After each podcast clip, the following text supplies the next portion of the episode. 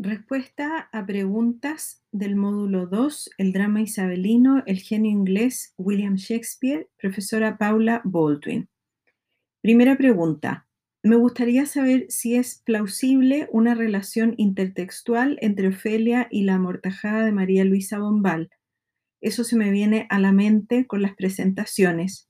De la misma forma pienso en el árbol, también de Bombal.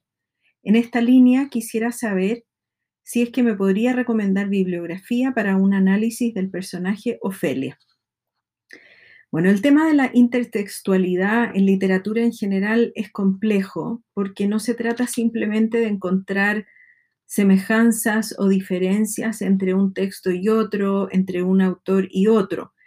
Eh, la posibilidad de comparar el personaje de Ofelia con la mortajada de María Luisa Bombal o con el personaje femenino del árbol sí es posible, en el sentido que en literatura sí es posible comparar, pero no es algo que esté comprobado o de lo, de lo que haya evidencia, sobre todo que son textos escritos casi con 400 años de diferencia en distintos idiomas y en distintos géneros literarios, ¿no? Sin embargo, habiendo dicho todo lo anterior, me parece un tema muy, muy interesante eh, poder establecer las comparaciones teóricas entre esos personajes eh, femeninos. Con respecto a recomendar bibliografía para Ofelia, recomiendo los siguientes artículos. De Jorge Osorio, El juego del mundo en Hamlet. De Gustavo Figueroa, El camino a la locura y de Lucille Newman, Ophelia's Herbal. Todos estos artículos tengo casi certeza de que están disponibles eh, de manera libre en Internet. Si es que no los encontraran, me vuelven a escribir. La pregunta número dos. ¿Por qué todas las historias de Shakespeare son tragedia? ¿Tuvo que ver algo en la vida misma del autor el mostrar solo la parte negativa de las personas? Bueno, en primer lugar, decir que no todas las historias de Shakespeare son tragedias, por algo existen las comedias, los romances, los dramas históricos. No todos los personajes de Shakespeare terminan mal, muy por el contrario. Eh, depende el género. Si la obra es una tragedia como Hamlet o como Otelo, claro, por el género dramático va a terminar mal y va a terminar en muertes y en venganzas y en traiciones. También agrego, Shakespeare no solo muestra la parte negativa de las personas, todo lo contrario, ¿no? Hay personajes buenísimos. En el, Rey Lear está Kent, que es un sirviente leal. Eh, hay mujeres sacrificadas, hay buenas madres, buenos padres, hermanos que hacen sacrificios por otros. Podría dar infinitas em, o infinitos ejemplos de personajes bondadosos y virtuosos en Shakespeare. Lo que pasa es que toca la coincidencia de que justamente en las tragedias los conflictos suelen ser políticos, familiares, y ahí a veces aparece eh, lo peor de las personas. Tercera pregunta, ¿me podría dar el dato de la mejor editorial para leer a Hamlet, Romeo y Julieta? ¿Qué otros libros de William Shakespeare me recomienda? Bueno, de Hamlet en español recomiendo la traducción de Juan Cariola, que está en editorial universitaria, de Romeo y Julieta, del mismo autor, de editorial universitaria, pero si está agotado o no lo encuentran, la versión de Pablo Neruda, de editorial Pehuen, que además está disponible el texto completo en Internet. De otros libros de Shakespeare, eh, digo más biográficos, eh, lo voy a unir a la pregunta que sigue, que dice, me sumo a la pregunta anterior, pero con libros para leer a Shakespeare en inglés, así como también libros de índole biográfica del autor en donde existieran datos de intertextualidad, algo que ayude a comprender mejor el porqué del autor. Finalmente, películas, series acerca de la época. Yo ya les había mandado a través de Karina eh, datos de series y películas, pero puedo agregar. Voy a partir de atrás hacia adelante. De películas específicas, la que a mí me parece más fidedigna, aunque tiene algo de fantasía, es Shakespeare in Love o Shakespeare enamorado. De series que traten acerca de los reyes que, de los cuales Shakespeare escribe, The Hollow Crown, y después películas específicas de Shakespeare. Yo recomiendo Enrique V, de, que actúa Kenneth Branagh. Recomiendo Romeo y Julieta. Eh, el director es Sefirelli, aunque hay otras versiones más modernas con Brad Pitt, etc. A mí me parece que esa es la mejor. De Hamlet, cualquiera de las dos versiones, la de Kenneth Branagh o la que tiene de protagonista a Mel Gibson, pero que el director es también Franco Sefirelli, igual que en Romeo y Julieta. De series o películas que tengan que ver más con Isabel I, hay una película del 2018 que se llama Las dos reinas, que el director es de apellido Rourke, con K. Hay otra que se llama Elizabeth, que es de 1998 y el director es de apellido Kapoor, con K. Y después están los capítulos de la serie de Simon Shama, que se llama A History of Britain, que me parece que hay varios capítulos disponibles en YouTube. Respecto a ediciones de Shakespeare en inglés, yo siempre recomiendo las ediciones académicas de la editorial Arden y de la editorial Cambridge.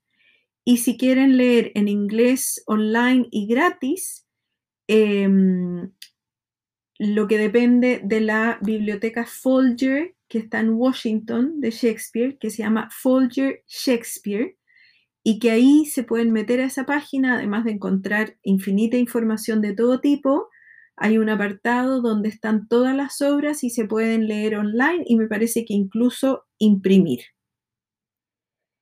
Viene otra pregunta. Mi consulta está enfocada hacia el rol de la mujer como personaje de la obra de Shakespeare, donde vimos que la reina Isabel I fue parte importante de sus obras por su poder.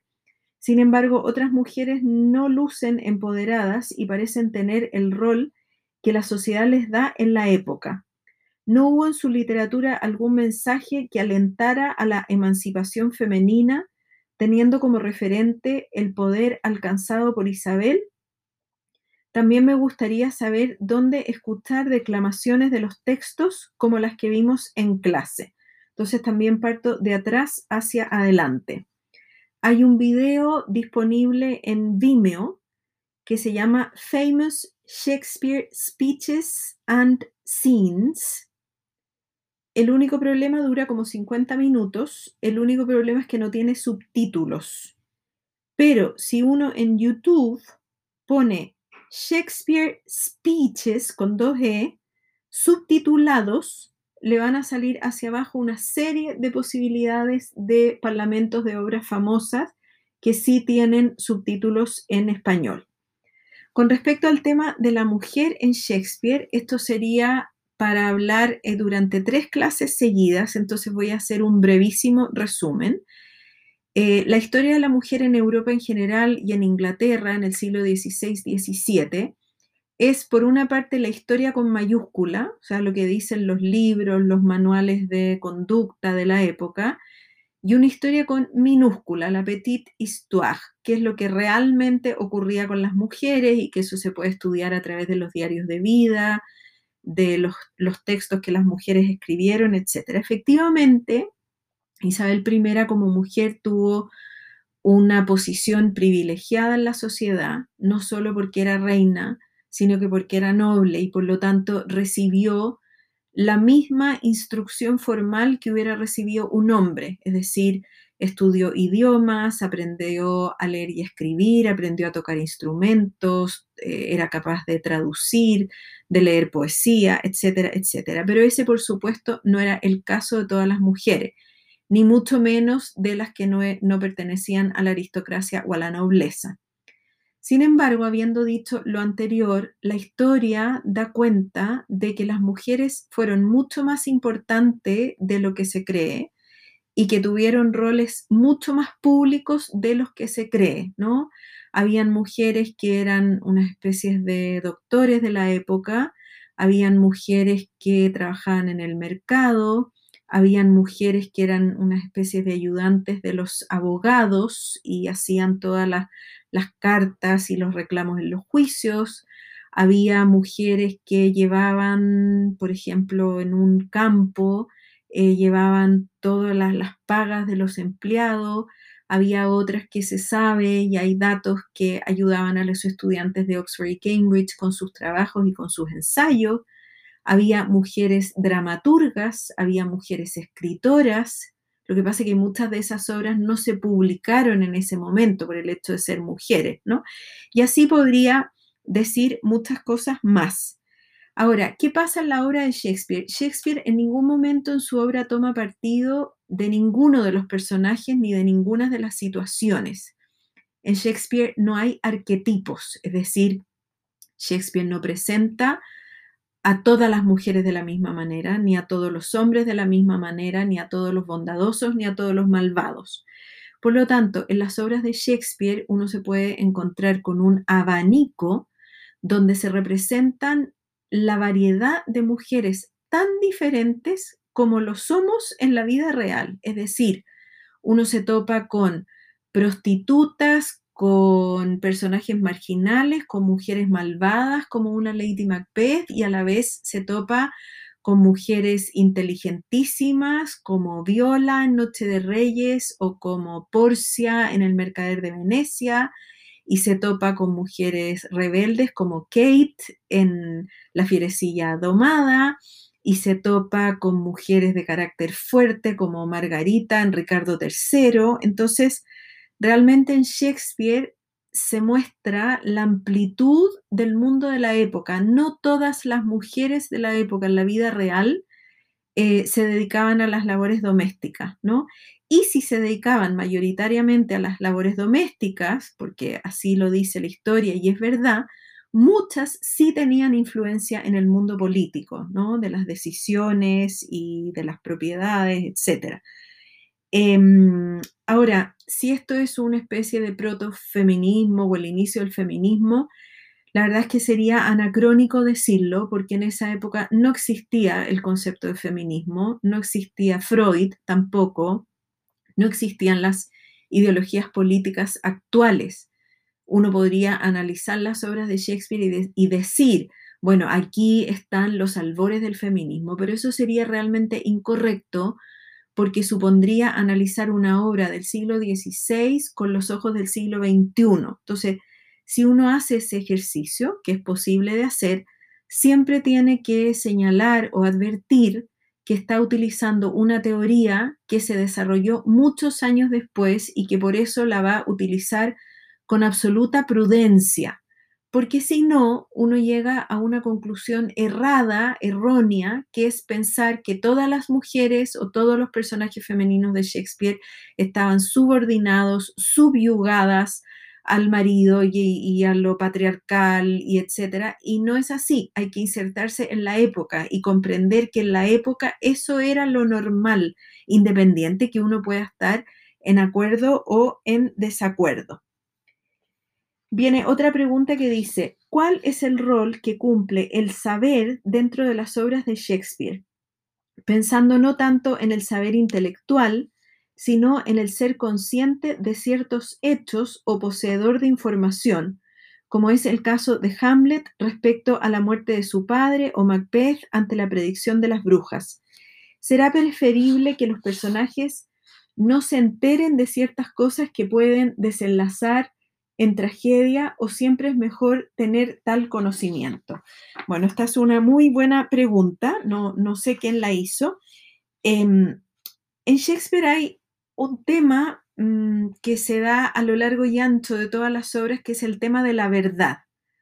Este tema de la verdad es un tema literario, porque de alguna manera en cualquier obra literaria, de narrativa, breve o larga, como la novela, o en una obra de teatro o en un ensayo, Finalmente, lo que el autor o la autora hace y lo que el lector o lectora quiere es saber qué pasó, saber quién fue el culpable, saber quién la vio primero, saber quién se enamoró. De alguna manera hay una búsqueda mutua de la verdad y el autor o autora, el dramaturgo en este caso, en las obras algo nos tiene que decir que nos mantenga leyendo la obra. O sea, si no hay suspenso, y si no hay una búsqueda de alguna verdad o alguna solución a algún conflicto, no las leeríamos, no, no tendría sentido. Entonces Shakespeare juega con este tema de la verdad y efectivamente lo que hace en Hamlet es un juego genial que es poner la verdad al principio y no al final, justamente para problematizar lo que usted misma o usted mismo dice, que es cuál es el problema de saber la verdad, porque un problema es no saberla, pero cuando uno la sabe, se agregan más problemas. O sea, ¿qué hago yo con esta verdad? ¿Hablo, no hablo? ¿Tomo nota? ¿Tomo acciones? Entonces, lo que hace Shakespeare con eso es problematizar el tema de la verdad, agregarle conflicto, elementos conflictivos al tema de la verdad. Eh, siempre es mejor saberla, a pesar de lo que eso supone, porque eso enriquece la trama de las obras, ¿no? Bueno, y después hay una última pregunta que dice, ¿de qué forma se manifiesta la luz y la oscuridad presente en las obras de Shakespeare? ¿Tiene que ver con lo bueno y lo malo, con lo común y lo sobrenatural, como lo son el fantasma en Hamlet o la figura de las brujas en Macbeth? Asimismo, ¿en qué obra se puede ver mejor representada esta dicotomía? Bueno, el tema de la luz y de la oscuridad es un tema recurrente en las obras del teatro isabelino, no solo las de Shakespeare, y también en las obras del teatro del siglo de oro español o del teatro barroco del siglo XVII español. Es un recurso técnico. ¿Y por qué lo digo? Porque tanto en España como en Inglaterra los teatros, las funciones de teatro eran eh, en teatros de techo abierto, solían partir a las 2 de la tarde en España, en Madrid, en el verano un poco más tarde, a las 4, pero eran a plena luz del día, salvo en las salas privadas, que esas surgieron después. No había velas. Por lo tanto, eh, los textos, los guiones teatrales están llenos de referencias a la luz y a la oscuridad, de manera que los mismos personajes en sus diálogos vayan revelando qué hora del día es, si es de noche, si es de mañana, si hay luz, si no hay luz, para que el público, y en nuestro caso los lectores, nos ubiquemos. Si tiene que ver con lo bueno y lo malo, sí, en algunos casos sí, la luz y la oscuridad es simbólica, y sí puedo afirmar que en el caso de Macbeth la oscuridad tiene que ver con el delito, con el crimen, con la maldad. En otros casos no tanto, pero sí hay un componente moral, digamos, en este recurso escénico. Y dos obras que se me vienen a la cabeza donde este recurso es bastante presente y contrastante, esta dicotomía, es en primer lugar en Romeo y Julieta, hay un juego bastante potente de la luz y la oscuridad, y por supuesto también en Macbeth.